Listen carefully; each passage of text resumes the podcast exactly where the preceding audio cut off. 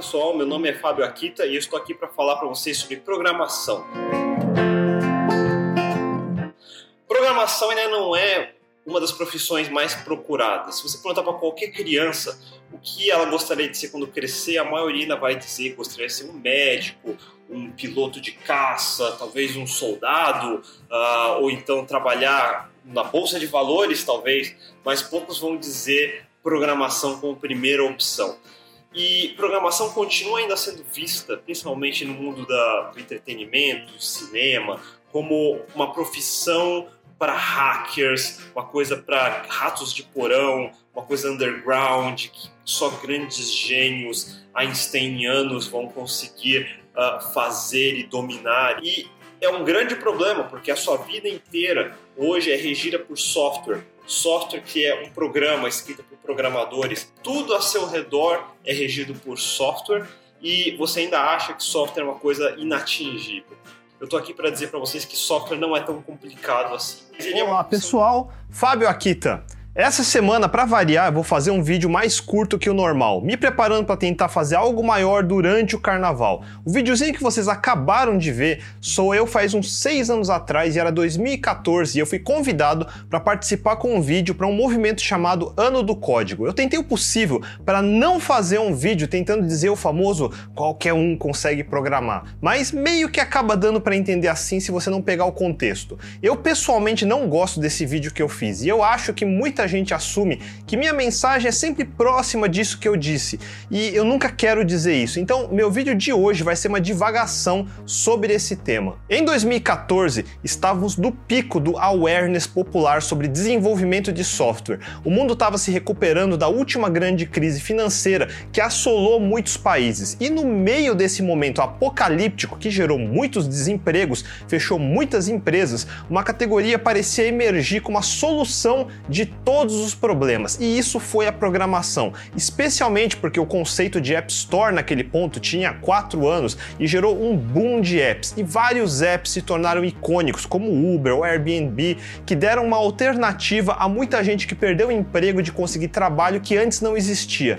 Quantas vezes você não viu reportagens nos jornais de engenheiros, médicos que perderam emprego e se tornaram motoristas de Uber?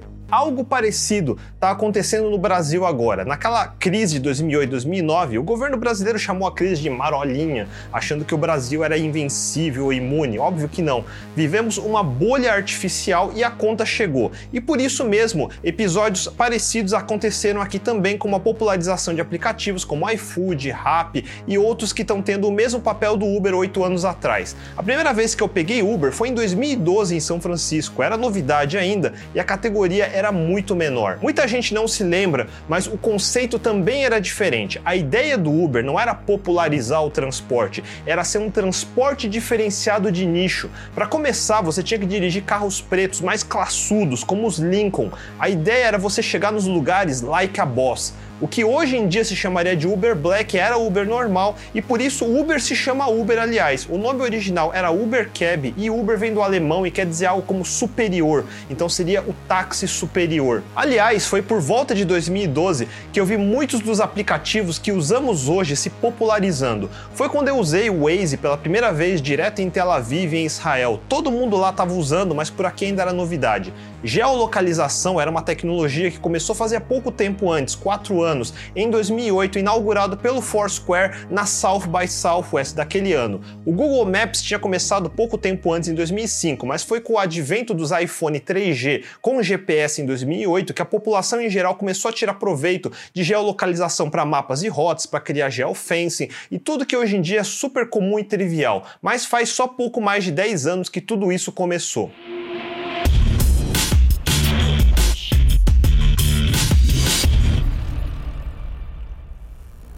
Essa tangente foi para dar contexto daquele momento histórico. Tivemos o nascimento de novas categorias de tecnologia e, por coincidência, naquela época iniciou uma das maiores crises da história. E nós, programadores, estávamos no lugar certo e no momento certo para ganhar as honras de salvadores da pátria. Para uma parcela considerável de uma população, graças a termos smartphones no bolso e acesso a apps como Uber ou Airbnb, milhares de pessoas puderam sair do desemprego causado pela crise. E por isso não é estranho que a população em geral visse com bons olhos não só as tecnologias, mas as pessoas por trás delas. Até o presidente Barack Obama, na época, empolgado com essa nova alternativa, ajudou a incentivar uma nova geração de programadores. Em 2014, ele entrou forte nessa propaganda. Muitos noticiaram quando ele se tornou, tipo, o primeiro presidente a escrever um códigozinho. Outros grandes nomes se uniram a essa causa, como Bill Gates. Tecnologia deixou de ser só uma curiosidade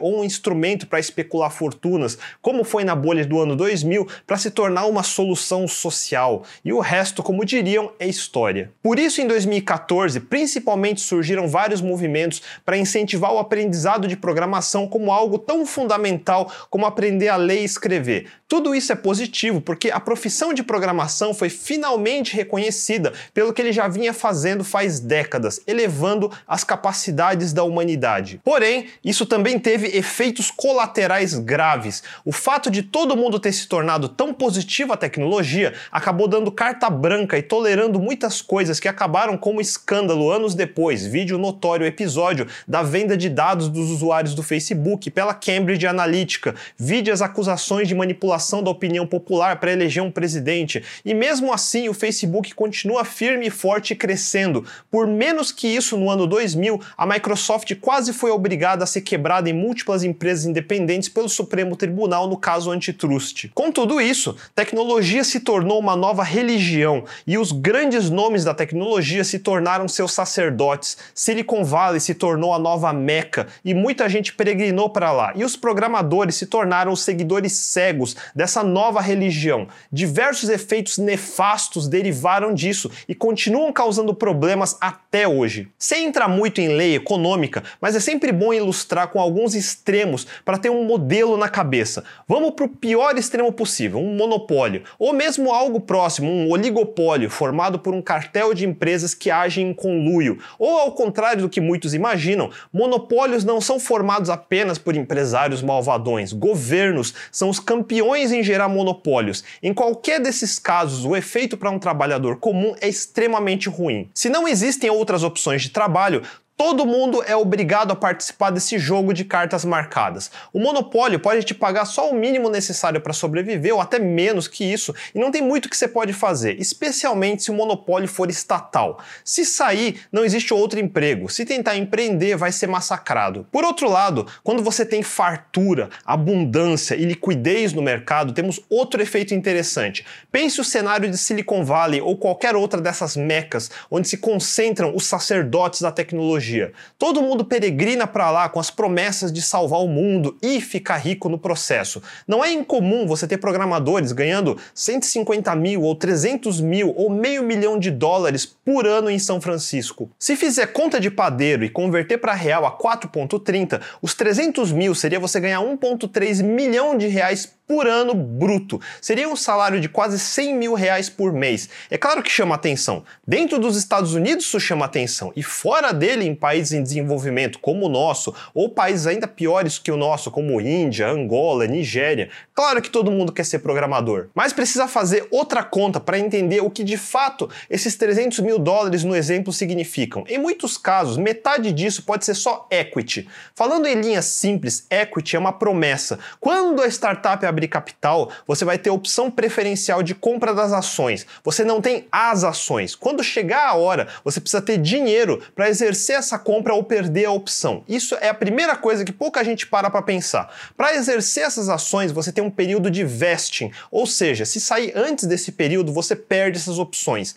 Equity é um mecanismo para reter pessoas que é bem popular, porque a empresa não precisa gastar nada por um bom tempo. Então, digamos que você ainda receba líquido essa metade por ano, ou seja, 150 mil. Isso daria pelo menos uns 12 mil dólares por mês. Continua sendo um puta dinheirão para os padrões brasileiros, porém, o mercado não é estático. Se muita gente se concentra no mesmo lugar, ganhando salários cada vez mais altos, a lei da oferta e da procura entra em ação. Todo mundo que peregrinou para lá agora precisa morar em algum lugar. A procura por imóveis aumenta drasticamente, mas a oferta não tem como aumentar do dia para a noite, portanto, o preço dos imóveis aumenta também drasticamente. Então, não é incomum achar apartamentos pequenos custando na faixa de 4 mil dólares para cima. Um terço desse salário que você achou enorme já foi embora. Então, agora você tem 8 mil dólares por mês. Continua sendo um dinheirão, mas não acaba aí. Digamos, alimentação. Aqui no Brasil, você pega seu Sodex ou VR e em São Paulo pode pagar 30, 40 reais por almoço. Nos Estados Unidos,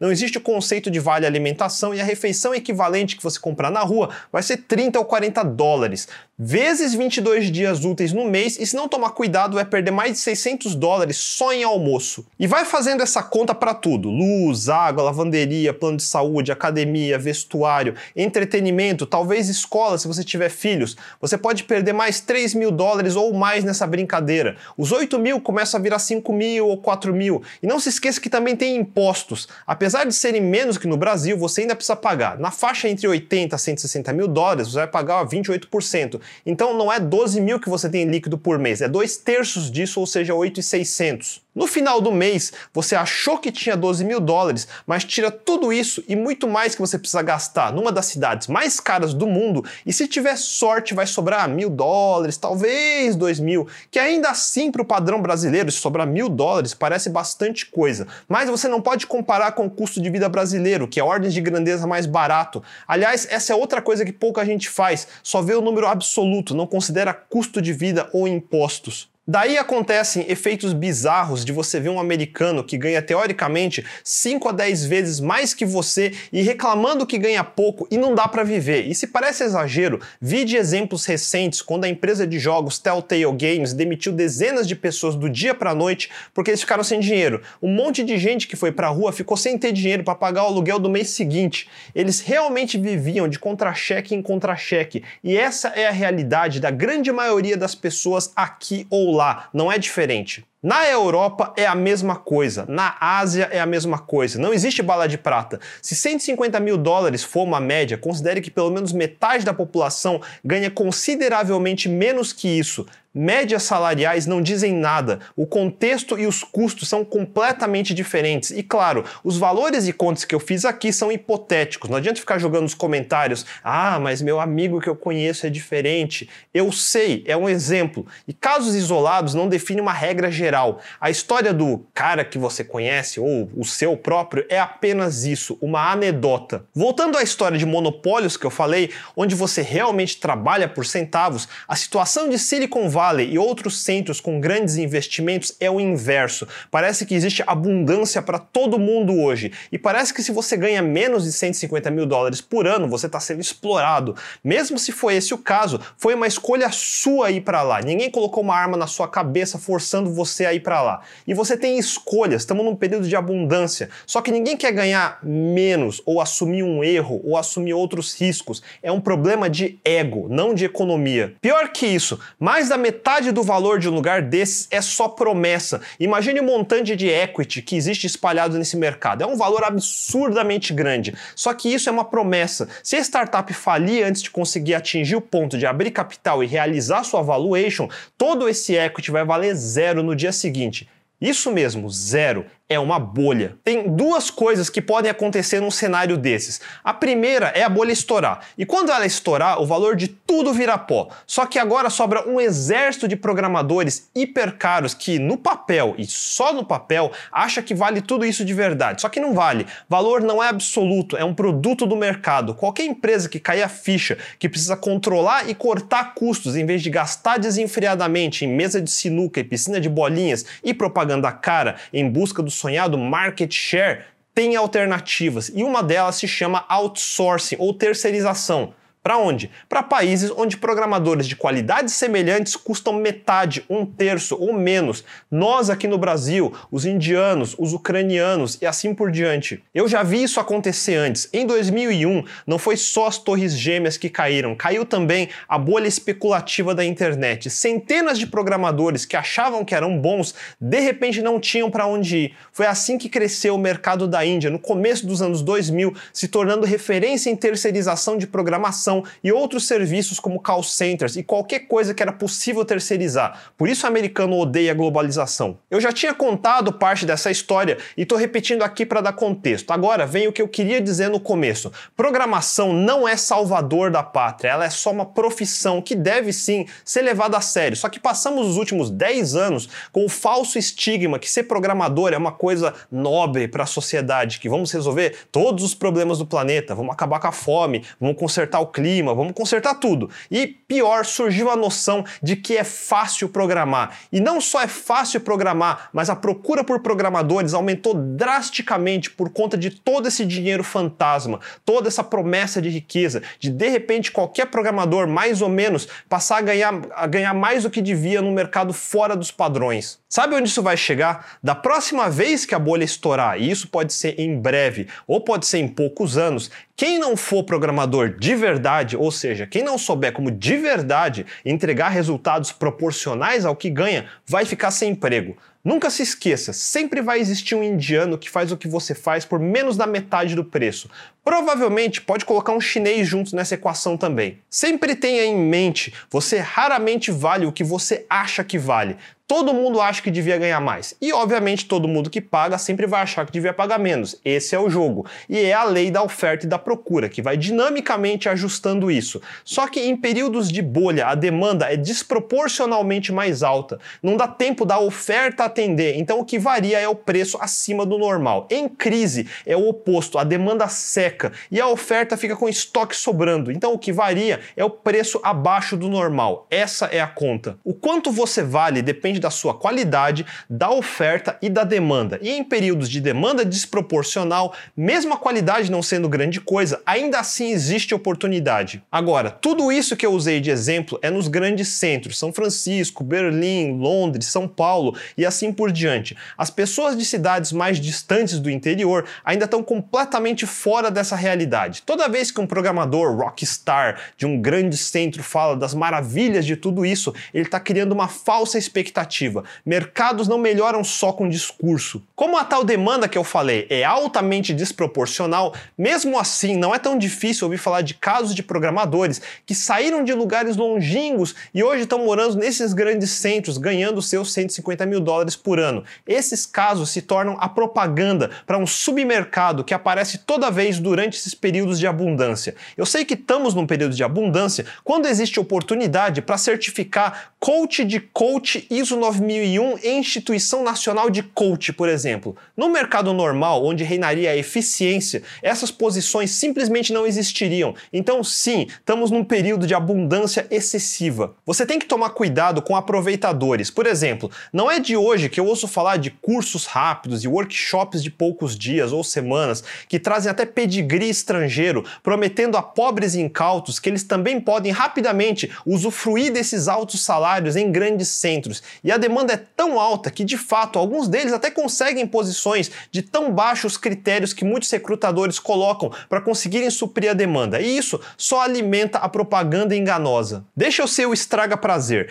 É impossível se tornar um bom programador do zero em duas semanas ou mesmo dois meses. Esse tempo é suficiente para, no máximo, saber fazer tarefas muito simples. E como é que eu sei disso? Porque eu faço contratações para minha empresa e já fiz para várias outras empresas ao longo de 20 anos. Eu já contratei literalmente centenas de pessoas e avaliei centenas de currículos e acompanhei a evolução deles. Eu sei uma coisa ou duas sobre contratações e avaliações. Coloque em perspectiva: alguém considerado estagiário já está num curso, seja de ciência da computação, ou engenharia de software, ou técnico em programação, por pelo menos dois anos. Isso significa uma carga horária mínima de 3 a 4 horas por dia, por uns 8 meses e 22 dias úteis por mês, ou no mínimo 700 horas, sem contar o tempo de estudos, trabalho e pesquisa. Um workshop realmente puxado de 8 horas por duas semanas são míseras 80 horas, não chega nem perto da metade do que um estagiário já estudou. Se o curso for excepcionalmente bom e se você for excepcionalmente estudioso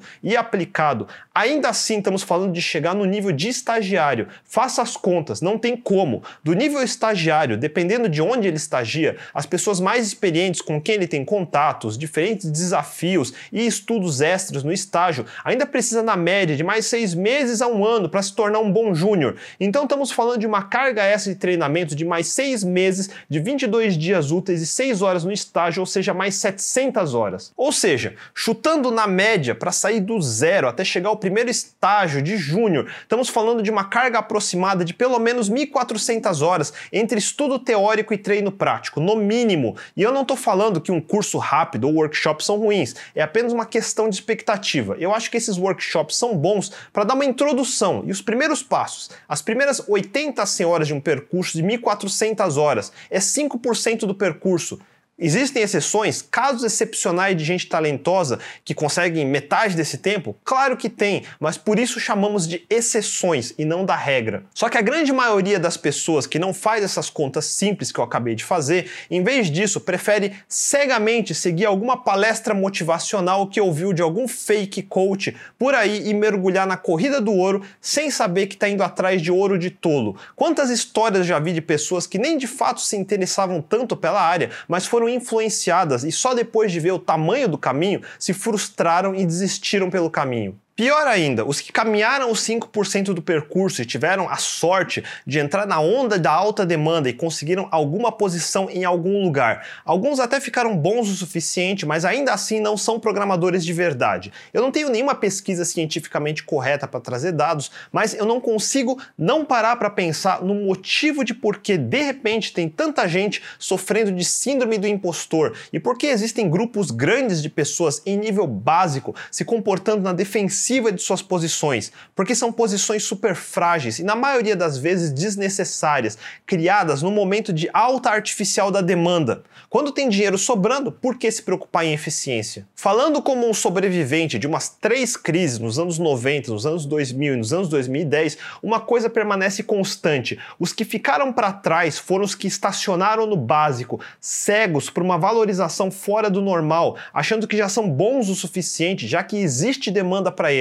Os que vão para frente e sobrevivem são os que não colocaram esse valor como base e sim as próprias habilidades em resolver problemas reais, seja lá quais eles sejam. E você só consegue ser flexível para resolver problemas diferentes quando seu conhecimento tem fundações sólidas, treino sólido. Não importa se é momento de abundância ou momento de crise, um tipo de emprego que nunca acaba são as posições reservadas aos reais solucionadores de problemas. Muita gente deve estar tomando um balde de água fria e provavelmente provavelmente me xingando já nesse momento. Não culpem o mensageiro, mas eu diria que é melhor se frustrar antes do que depois, quando é tarde demais. Mas agora eu volto à segunda parte do meu vídeo de 2014 e o que eu quis dizer. Eu tô aqui para dizer para vocês que software não é tão complicado assim. Mas ele é uma profissão de prática. É como um esporte. Para você dar o primeiro chute numa bola, a única coisa que está entre você e a bola é a sua determinação de chutar a bola a primeira vez. A partir daí é uma prática. Você vai chutar várias vezes, aprender uma técnica de cada vez, até que um belo dia você vai conseguir chutar 100 vezes para o gol e acertar 100 vezes no gol. E o código é assim também. Para fazer o primeiro códigozinho simples, que vai mexer a primeira primeiro item na tela, ele é esse primeiro passo. E a única coisa que você precisa ter é a determinação de começar. Não há nada mais além disso e assim que se começa a programar. Se você ainda não assistiu tudo, eu venho fazendo uma série de vídeos tentando explicar como funciona esse começo, como funciona o mercado e, em particular, sobre a metodologia de aprender a aprender. Recomendo voltar à playlist de carreira que eu fiz e assistir com calma, mas deixa eu fazer outra tangente. Eu sou ruim em esportes, eu sempre fui. Sabe aquele japonês CDF que na educação física é sempre o último que todo mundo escolhe para colocar no time e termina no máximo como gandula? Pois é, sou eu.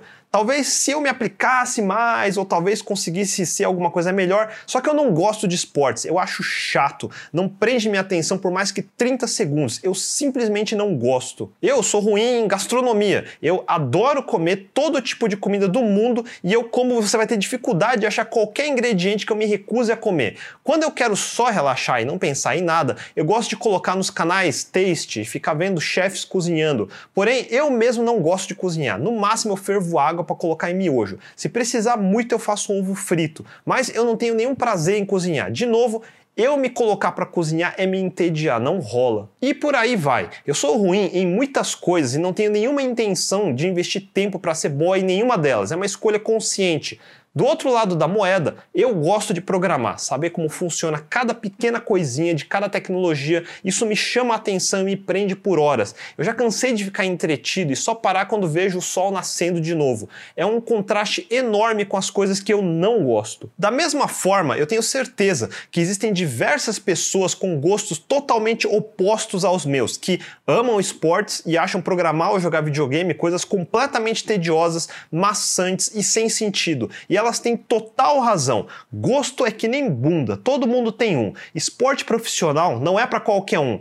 Como hobby, sim. Programação também não é para qualquer um. Como hobby, sim. Incentivar a fazer esportes é normal, correto e sempre faz bem para a população em geral. Esportes tem o benefício de ajudar você a se manter saudável, ajuda você a trabalhar em equipe, ajuda você a exercitar sua vontade de ser um pouco melhor. Tem um monte de boas razões para se fazer. Mesmo assim, você não vai me convencer, porque simplesmente não me atrai. Por outro lado, eu acho que pouca gente, tirando as crianças, fazem esportes com o objetivo de se tornar um Neymar. Você sabe que é um caso em um milhão. Você pode tentar copiar tudo que ele já fez e as chances de você virar algo próximo da metade de um Neymar continua sendo inatingível. Foi uma combinação impossível de talento, esforço pessoal, time, tá no lugar certo na hora certa. Esforço e sorte é que geram sucesso, não é uma receita que qualquer um pode repetir. Mesma coisa em qualquer outra profissão de prática. Você sempre pode ter ídolos, mas as chances de você se tornar um deles é perto de impossível. Todo mundo sabe disso. Então, o que fazer? Simplesmente não faça propagandas de você também pode ser o Bill Gates. É mirar alto demais. Em vez disso, desça vários níveis na cadeia, onde existe mais gente e que ainda assim é uma minoria. No caso, os rockstars da programação. Já parece algo mais palpável. Então, bora fazer propaganda assim. Você também pode ser um rockstar de Silicon Valley. Quando eu digo no vídeo de 2014 que é só uma questão de começar a praticar, eu não tive tempo de dar toda essa explicação. E quando eu e qualquer outra pessoa fala que programar é fácil e um monte de gente que não tem vocação, nem muito menos o interesse a ouvir isso continuamente, ele acha que o errado é ele. Assim como me faziam pensar que o errado era eu por não saber chutar uma bola. Felizmente, desde cedo eu sabia ligar o foda-se e simplesmente ignorava 99% das pessoas que tiravam sarro porque eu nunca consegui chutar uma única bola na direção do gol. Eu simplesmente tinha outros interesses que nos anos 80 basicamente ninguém tinha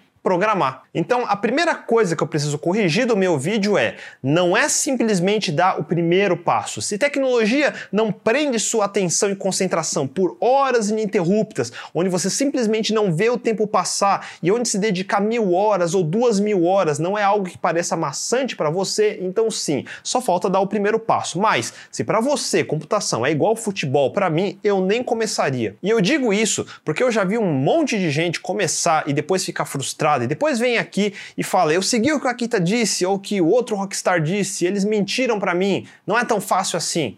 E ele tem razão. A única discordância que vamos ter é que eu tomei cuidado pela minha carreira inteira em nunca incentivar ninguém a virar programador. De propósito, eu deixo de fora qualquer discurso muito otimista ou incentivador. Eu simplesmente digo: eu gosto de tecnologia e eu gosto de falar sobre tecnologia e é isso que eu vou fazer. E ao mesmo tempo, faço vários vídeos ilustrando que o mundo de tecnologia não é esse mar de rosas que muitos querem fazer você acreditar. Um dos filmes que muitos palestrantes já usaram da forma errada é o clássico Ratatouille da Disney, onde à primeira vista faz parecer que até um mísero rato é capaz de cozinhar melhor que um ser humano a ponto de mudar a opinião de um dos mais exigentes críticos gastronômicos da França. Mas ele é muito claro na mensagem: nem todo mundo pode se tornar um grande chefe, mas um grande chefe pode vir de qualquer lugar. Essa é a mensagem. Significa que você não precisa ser nascido em São Francisco, estudado em Stanford, para ter chance de ser um grande programador. Você pode ter nascido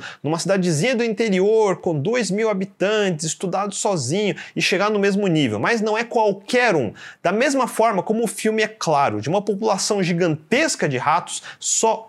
um demonstrou ter o que era necessário para atingir isso. No nosso mundo é a mesma coisa. Bill Gates é celebrado até hoje porque só existiu um, só existiu um Steve Jobs, só um Jeff Bezos ou Jack Ma. Você quer ganhar o sonhado salário de seis dígitos em dólar por ano, mas não está disposto a investir duas mil, quatro mil ou mais corretamente 10 mil horas para chegar até lá. Eu sinto te dizer, é certeza absoluta que a menos que aconteça um evento de muita sorte, tipo ganhar na loteria, você não vai chegar. E pior que isso, num período de hiperabundância que temos hoje, se você acha que está difícil arranjar boas posições agora, sinto dizer que na próxima depressão vai ficar exponencialmente mais difícil. E enquanto isso, você prefere defender que aprender inglês é ser antipatriota ou qualquer bobagem assim, que é basicamente a desculpa de quem está com preguiça de aprender inglês ou simplesmente, assim como eu em esportes, simplesmente se entendia de tentar. É melhor assumir a realidade do que inventar história. Em momentos de monopólios ou em momentos de depressão, toda frustração e reclamação é válida, é a realidade. Mas em momentos de abundância, ver gente reclamando que ganha cinco dígitos em vez de seis, ou que não viaja vezes o suficiente por ano, ou que não consegue trocar de celular a cada seis meses, é literalmente problema de primeiro mundo de uma geração que ainda não teve a experiência da primeira crise, porque existem opções. Se elas não estão pulando para a próxima opção, não é falta de opção, é falta de vontade mesmo, porque ficar no mesmo lugar e reclamar e se sentir vítima da sociedade é sempre mais fácil do que assumir riscos. E sem assumir riscos, que tipo de resultados você acha que vai ter? Nenhum. Já diria Einstein que um louco é aquele que fazendo sempre a mesma coisa espera resultados diferentes. Eu acho que alguns cursos, alguns workshops, alguns coaches e todo o aparato de intermediários que está surfando a onda da abundância está realmente realizando algum tipo de fraude. E eu desaprovo e me enoja ver gente praticando abusos e ativamente tentando enganar os outros. Por outro lado, muita gente simplesmente escolhe acreditar no ouro de tolo porque se acha mais esperto, porque quer recompensas com pouco ou nenhum esforço. E nesse caso, eu acho que os dois se merecem. Você quer ser enganado e é uma escolha, ninguém colocou uma arma na sua cabeça, problema seu. Para finalizar, eu acho mó engraçado um monte de programador rockstar com salários de seis dígitos reclamando de desigualdade. Por experiência aprendam. Qualquer pessoa que fala a palavra igualdade só quer ganhar mais. Nada mais que isso e não tem nenhum problema em querer ganhar mais. Mas antes de falar bonito, vale lembrar: você trabalha numa startup que não tem lucro, da onde você acha que vem o dinheiro para te pagar? Provavelmente de algum fundo de pensão, dinheiro de aposentadoria. Pois é, eu entendo. Todo mundo quer pegar uma fatia maior desse bolo, aproveitando que todo mundo acha que tecnologia ainda é mágica e solta dinheiro assim fácil. O objetivo dos vídeos que eu faço é falar sobre o que eu gosto e ao mesmo tempo eu vou intercalando com alguns avisos. O mundo da programação é vasto, tem uma história muito rica que precisa ser respeitada e possibilidades inexploradas que estão aí para quem tiver o conhecimento e a vontade vontade de perseguir, mas não é para todo mundo. Tenha isso em mente. E como eu disse, o episódio de hoje foi mais curto. Semana que vem eu devo falar de algum outro assunto técnico da minha lista. Se ficaram com dúvidas, mande nos comentários abaixo. Se curtiram o vídeo, mandem um joinha. Não deixe de assinar o canal, clicar no sininho para não perder os próximos episódios e compartilhar com seus amigos para ajudar o canal. A gente se vê, até mais.